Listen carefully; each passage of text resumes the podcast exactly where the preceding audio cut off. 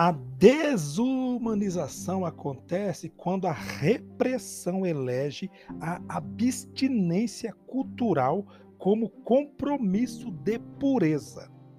O ser humano vai perdendo sua humanidade para a religiosidade na medida em que se aliena de sua cultura, de sua história, de sua cidadania, de sua arte, de seu ritmo, de sua culinária, de sua roupa, alegando compromisso de pureza. Para o reprimido, pela religiosidade, tudo que é fabricado fora de sua esfera de experiência religiosa é profano, é impuro, é sujo. Preste atenção.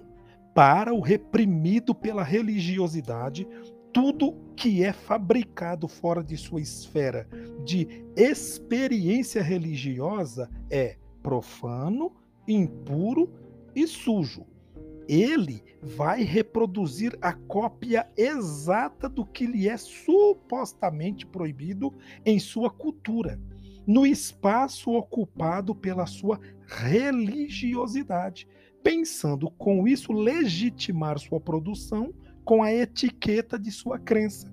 E assim, vamos encontrando artistas, músicos, cantores, empresários, dentre muitos outros, negando às vezes seus talentos e suas capacidades pela troca religiosa.